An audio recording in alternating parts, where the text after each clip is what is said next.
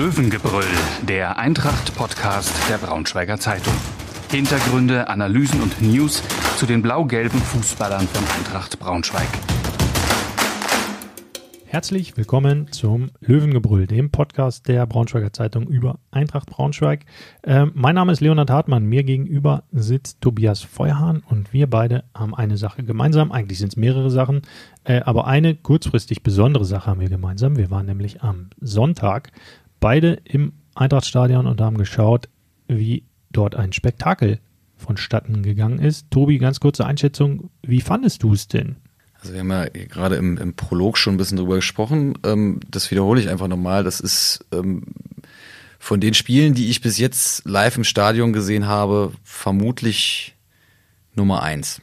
Ja, also wenn man das Ganze mittlerweile acht Jahre oder neun Jahre beruflich macht und auch davor diverse Stadionerfahrungen schon gemacht hat und auch dazu nochmal, ähm, da sind bestimmt bei mir mittlerweile einige 200, 300 Spiele zusammengekommen an Fußball live im Stadion und so etwas in der Gesamtkonstellation habe ich auch noch nie erlebt. Also was für ein wahnsinniges Spiel. Mit dem Unterschied, dass du beruflich da warst und ich sogar privat und äh, ich deshalb es vielleicht noch ein bisschen anders genießen konnte als du. Ja, aber trotzdem hört man dann ja irgendwann auf. Also für, für die Zuhörer mal so ein Ablauf an einem Sonntag ist für uns nicht immer ganz so leicht, weil wenn so ein Spiel um 18 so. Uhr ähm, stattfindet ähm, und hinten raus steht immer der Mann mit dem Hammer, ähm, der einem sagt, du musst jetzt, äh, äh du musst jetzt deine Seite abgeben, ähm, sonst schafft sie es nicht mehr in die Zeitung. Wir haben also bis um, ich glaube, 21.20 Uhr ähm, Zeit gehabt, eine ganze Seite fertig zu machen. Und das wäre letztlich kein großes Problem gewesen, wenn dieses Spiel nach 90 Minuten vorbei gewesen wäre. Aber dem war nicht so. Dem war nicht so. Ähm, und es wäre auch kein so großes Problem gewesen, wenn das Spiel nach 120 Minuten vorbei gewesen wäre. Äh, äh. Aber auch dem war ja nicht so. Von daher war es hinten raus nochmal ein ziemlicher Ritt ähm, auf der Druckerei-Rasierklinge, die es natürlich nicht gibt. Aber. Aber vielleicht sollte man sie erfinden. Mh, mm, ja. Ähm, es war auf jeden Fall spannend in jeglicher Hinsicht. Also sowohl das, was wir da ähm, gesehen haben, was man dann natürlich auch aus den beruflichen Augen genießt. Also wer da irgendwie nicht aus dem Sattel geht bei so einem Spielverlauf, der hat, um mal Rudi Völler Richtung Marcel Jansen zu zitieren, den Fußball nie geliebt. Also das war wirklich abgefahren. Äh, die waren nach 60 Minuten, die waren mausetot. Bei Eintracht war ja gar nichts. Ja. Haben, dürfen sich so. bei Faceit halt gar nichts ist auch Wollte ich gerade sagen, gar nichts. Also, drei Chancen Ja, also man sieht, man hat schon auch in, in der ersten Hälfte spielerische Ansätze gesehen, die aber nicht zu Ende gespielt worden sind. Ja. Und aber auf der anderen Seite auch die klaren Schwächen. Ja, also Hertha hat es ja super offengelegt, dass über die Außenverteidigerposition ja. Probleme sind. Lag vielleicht an der Besetzung oder vielleicht auch an der Systemumstellung, weil erstmals mit Vierer statt mit Dreier- bzw. Fünferkette gespielt wurde. Also hat Hertha das gut ausgenutzt. Außerdem haben sie auf den Positionen einfach hochqualitative Spieler. Ähm, also bis zur Minute 60, 61, 62, da dachte ich, es lag an Fasic, dass es da nicht schon 0405 oder vielleicht 1415 steht. Ja. Und dann bam, bam, bam. Und ich hatte ganz stark das Gefühl, das lag auch daran, dass Hertha Boateng verloren hat. Der Interessant war auch, dass es losging, als äh, die Hertha-Fans die Pyro angemacht haben. Aber ja, das war am Rande. Vielleicht hat denen da sozusagen ein bisschen der Durchblick ähm, gefehlt. Möglich. Aber ich hatte es spielerisch, taktisch so ein bisschen an Boateng festgemacht. Der hatte die Truppe komplett im Griff in den 63 Minuten, in denen er auf dem Platz war. Hat die geführt, geleitet, gestreckt, hat gelabert und gelabert. Der ist halt gelaufen wie wirklich ein Altherrenspieler, der aber schon in den letzten drei Spielen, dreimal neun, drei Tagen, dreimal 90 Minuten gespielt hat. Also völlig stocksteif und äh, Bewegungen wie ich. Und äh, also das heißt nicht gut. Ähm, das, ja, das musst du natürlich dazu erklären. die Leute sehen mich ja nicht, sie hören mich ja, ja nicht. Eben, eben. Ähm, also, und als der vom Platz war, der Häuptling, der Anführer, dann ist Hertha einfach kurze Zeit in sich zusammengefallen. Eintracht macht zwei schnelle Tore und dann in der Verlängerung sogar das dritte durch Ferrei, der ja auch ein sagenhaft guter Fußballer ist. Ja, also, das würde ich, also der Mann ist mit Sicherheit der, also was heißt mit Sicherheit, jetzt lehnen wir uns mal nicht zu weit aus dem Fenster nach, nach, nach kurzer Euphorie, aber ist vermutlich einer der stärksten Neuzugänge in der jüngeren Eintracht-Vergangenheit. Also Vielleicht sogar der stärkste. Der war gegen Hamburg der beste Spieler auf ja. dem Platz. Der war in Heidenheim schwer beschäftigt, weil sie ihm von Anfang an die Hacken weggetreten haben, aber auch da äh, gut. Und jetzt gegen Hertha mit Fasic wieder der beste Spieler auf ja. dem Platz. Und da merkst du ja wirklich in jeder Ballaktion, dass der, das soll jetzt gar nicht abwertend gegenüber den anderen klingen, sondern ihm aufwertend gegenüber, dass er der, klar der beste Mann ist Platz, in der ja. Truppe. Ja. Und wenn du die Gegner mit reinrechnest, sogar auf dem Platz, ja. ja. Und das ist wirklich abgefahren. Ein Kumpel hat mir eine Nachricht geschrieben, der meinte, dass der für uns spielt, ist ein Wunder. Ja, das eben. Das, das meinte ich. Das würdest du so unterschreiben? Das würde ich so unterschreiben, ja. Also das ist, wie, wie gesagt, also mir fällt jetzt in, in, in der jüngeren Vergangenheit, und damit meine ich nicht die letzten zwei Jahre, sondern schon ein bisschen weiter zurück, auf Anhieb kaum jemand ein, der, der sofort so einen Impact hatte wie, wie, dieser, wie dieser Typ. Ja. Ähm, und der ist ja auch noch ein, ein junger Bursche. Ne? Das kommt ja auch noch dazu. Und der kann ja nicht nur kicken. Also der hatte so nein, nein. erst äh, Mitte zweiter Hälfte, glaube ich, vor den Eintracht-Toren hat er so Szenen gehabt, wie der sich richtig reingeknallt hat in die Zweikämpfe, nochmal zwei gewonnen gegen den 800 Millionen äh, Euro schweren Lukas Toussaint ähm, oder andere hochkarätige Hertha-Spieler und der steckt halt vor nichts zurück und die, wie er sein eigenes Tor mit dem Pass auf Lauberbach vorbereitet, das ist einfach überragend. Also Ah, der hatte die Woche davor auch nicht so regelmäßig trainiert. Ich weiß nicht, ob der schon in Topform ist, der Typ. Hm. Ich kann mir vorstellen, dass da sehr, sehr viel Upside noch vorhanden ist. Ähm, weißt du, an wen er mich so von seinen Bewegungen erinnert? An den Bremer Diego. Tatsächlich. Ja, irgendwie schon so, von den Abläufen, von seinen Drehungen, von seinen Pässen irgendwie da ich hat er was. Da werde ich mal drauf achten. Das, Mach mal. Aber, aber das, was du gerade beschrieben hast, dass er sich, dass er sich mit, mit reinhängt, dass er auch mit nach hinten arbeitet, er, er ähm, ist quasi einer der ersten, die dieses Pressing eröffnen ne, und, und macht das auch wirklich mit der nötigen Intensität. Das unterscheidet ihn eben von anderen Spielern auf seiner Position. Einer davon war in der vergangenen Saison mhm. noch, noch in Braunschweig, ja. ähm, der genau aus diesem Grund, weil er das eben nicht mitbrachte, nicht in das Schiele-System gepasst hat. Mhm. Ferrei bringt das mit, plus spielerische Klasse. Ähm, und dadurch passt er nicht nur in das System, sondern er hebt es auf ein neues Level. Ja, also echt cool. Also letzte Woche habe ich beim, beim Training auch zugeschaut, da war Ferrei ein bisschen ähm, angeschlagen noch, hatte Leistenprobleme und trotzdem hat er sich dann, fand ich ein gutes Zeichen, hat sich an den Platz gesetzt auf so eine Wasserkiste und hat ähm, sich das Training seiner Mannschaftskollegen angeguckt, hat dann mit denen abgeklatscht und in den Pausen mit ihnen erzählt. Also das ist vielleicht nur ein kleines Zeichen, aber es ist eins, dass er sich hier, glaube ich, relativ gut fühlt und wohlfühlt. Wenngleich wir auch die langfristige Perspektive mal kurz äh, in Augenschein nehmen können. Und ich glaube, ich verrate nicht allzu viel, wenn wir hier jetzt sagen können, dass der nicht allzu lange bleiben wird. Vermutlich nicht.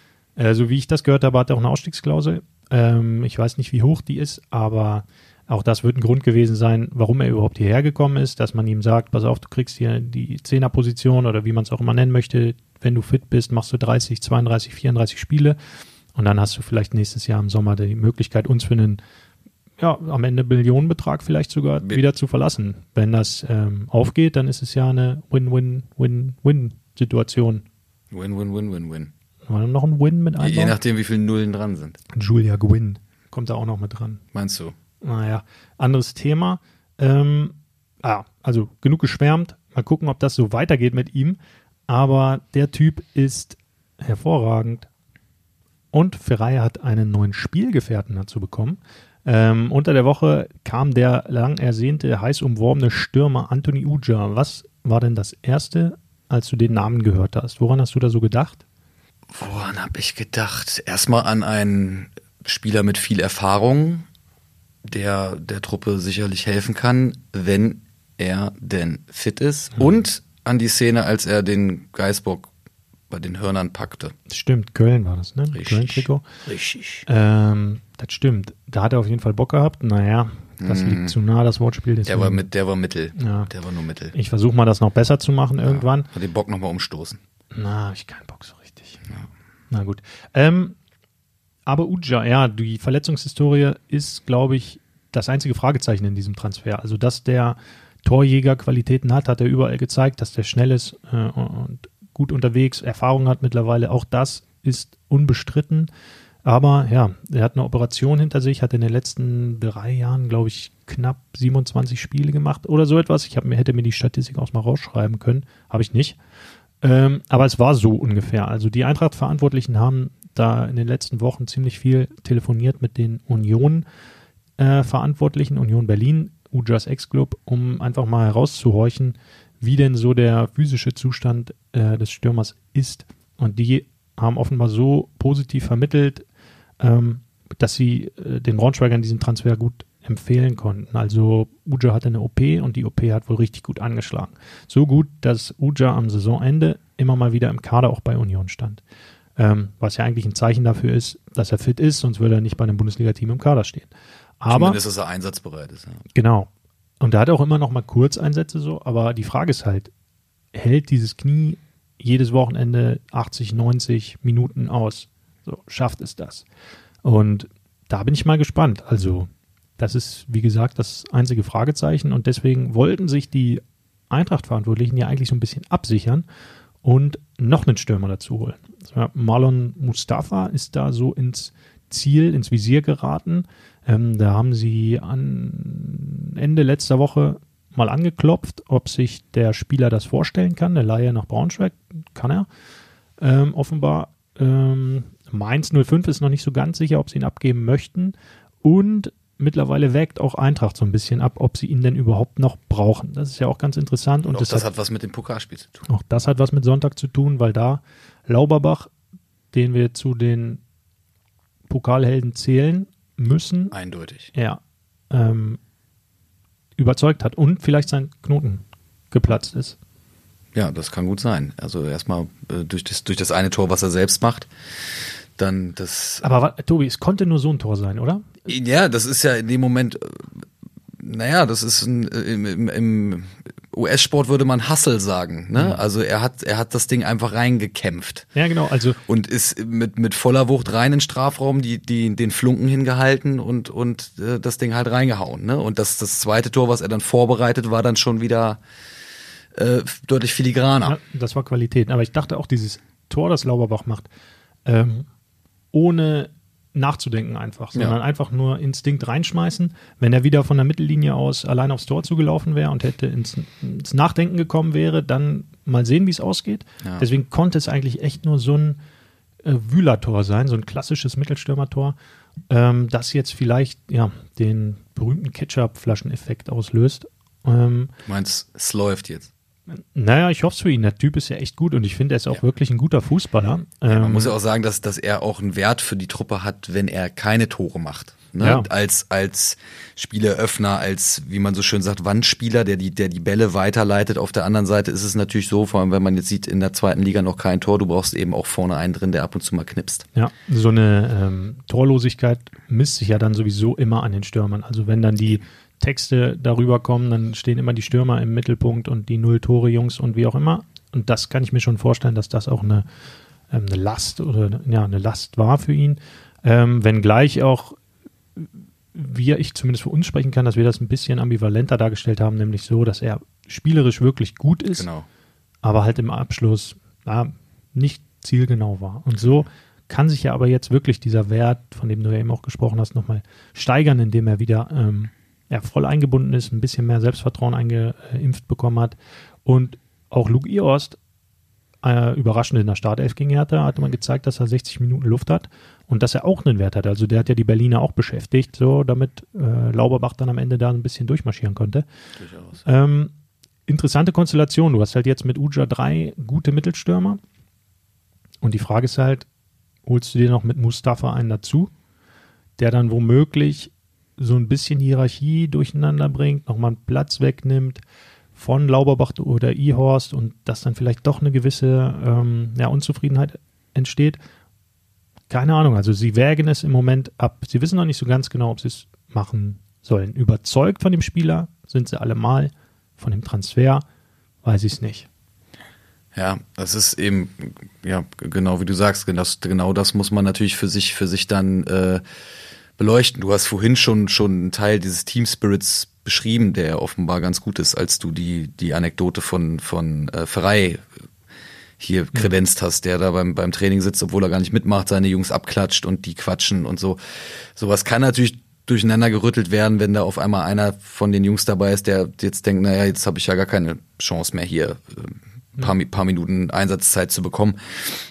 Als Club muss man natürlich auf der anderen Seite gucken, gut, man muss natürlich auch den, den potenziellen Neuzugang erstmal als Typen checken, ne? also einen, einen Sozialcheck quasi machen, passt der in unsere Truppe und dann eben auch überlegen, naja, ist, ist der jetzt sportlich aber so gut, dass, dass das so eine große Hilfe wäre, dass wir das machen müssen. Das kannst du natürlich nicht ähm, auf Kosten des, der kompletten Teamchemie regeln, aber auf der anderen Seite sind das auch irgendwie alles Profis.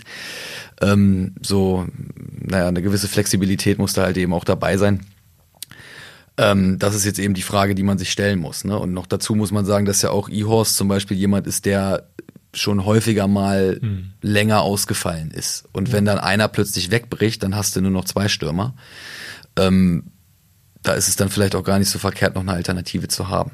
Ja, also schon ja, eine interessante Ausgangslage. Aber wenn du jetzt Mustafa nicht holen würdest, ähm, hättest du vielleicht auch für den Winter noch mal ein bisschen äh, finanziellen das Rahmen, den du Variante, ja. da nochmal spannen könntest. Ne? Du hast durch den DFB-Pokal nochmal ein paar hunderttausend Euro bekommen, ähm, könntest jetzt dir vielleicht nochmal so eine kleine Tasche mit Geld ins Büro stellen äh, und schauen, ob es im Winter nochmal eine Vakanz gibt, die da auf jeden Fall gefüllt werden muss. Ähm, lässt sich vielleicht leichter planen, wenn man sowas nochmal im Hintergrund hat. Von daher kann es gut sein, dass Eintracht erstmal auf diesen zweiten Stürmer verzichtet. Hm, aber ist doch, ist doch ein Problem, was man lieber hat, als wenn man ganz ja, dringend, genau. oder? Ja, deswegen war der Sonntag ja natürlich auch so ein bisschen ähm, situationslösend. Ne? War auch so Kopfschmerztablettenmäßig aufgelöst. Ähm, auf einmal hast du eine Luxussituation im Sturm. Ja. Wen packst du jetzt in, in, die Startelf? Lauberbach, der jetzt Tor und Vorlage, Uja, gut, der wird glaube ich noch nicht von Anfang an spielen, aber auf Sicht ist ja das auch eine Startelf-Kandidaten ähm, sicherer und Ihorst wird auch immer fitter, also von daher vom Problem zur ja, Luxus Zone im Sturm. Hätten wir auch nicht gedacht, dass das letzte, oder hätten wir beim letzten Podcast wahrscheinlich auch nicht gedacht, dass das so kommt. Ja, aber besser so als andersrum. Ja. Tja, jetzt wird es aber gar nicht mal so leicht, den Hebel wieder umzulegen. Man hat dieses rauschende Pokalfest ähm, gefeiert mit super Ausgang und jetzt Liga-Alltag, Darmstadt 98, Sonntag, Mittag. Ähm, Mittag. Mittag. Ähm, was meinst du? Ähm, ist das machbar? Gut machbar? Kriegen die das transportiert, dieses Gefühl in den Sonntag? Ich glaube, also ich glaube, dass sowohl das machbar ist, als auch diese drei Punkte jetzt zu holen. Ja. Sowohl als auch, ja.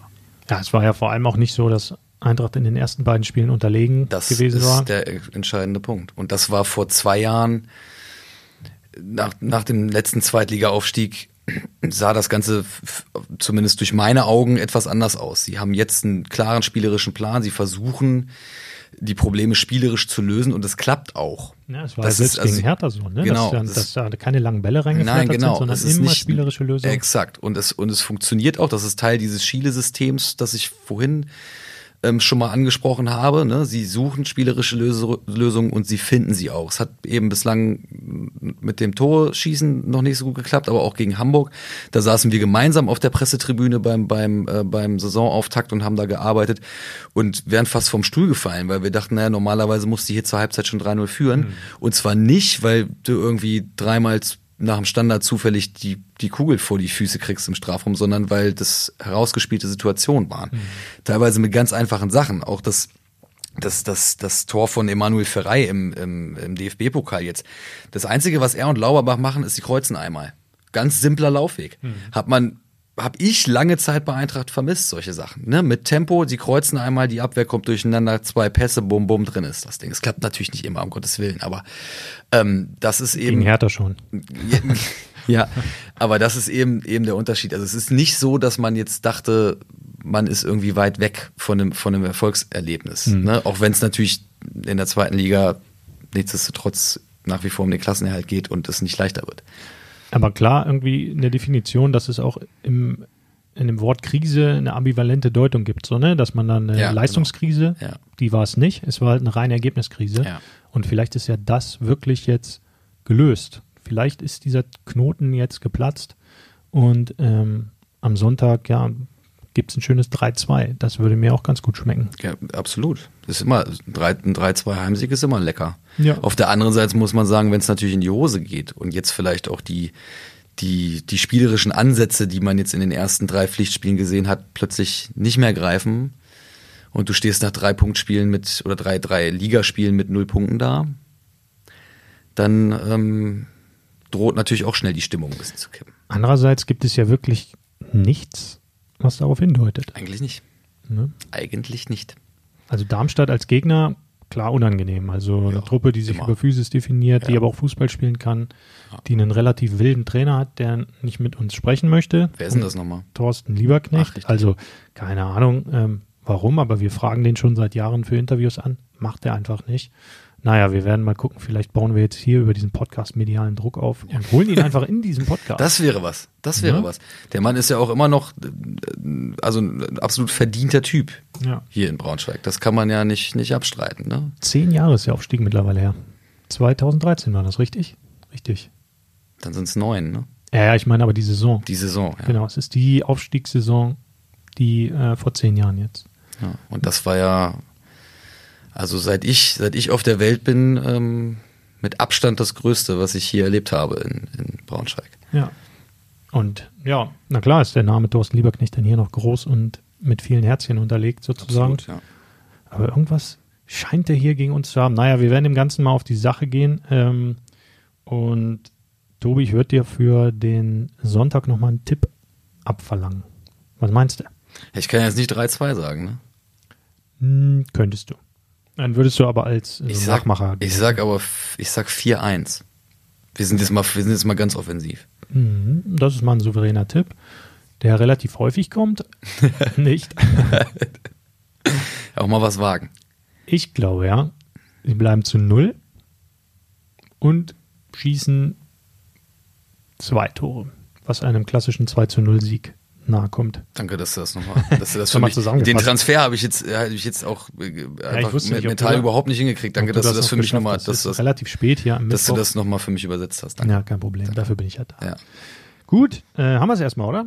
hau mal's. Gut, also, schönen Dank fürs Zuhören. Meldet euch gerne ähm, bei uns mit Fragen, Kritik und was auch immer euch auf dem Herzen liegt. Und wir hören uns. Bis bald. Ciao. Ciao, ciao. Mehr Podcasts unserer Redaktion finden Sie unter braunschweiger-zeitung.de slash podcast.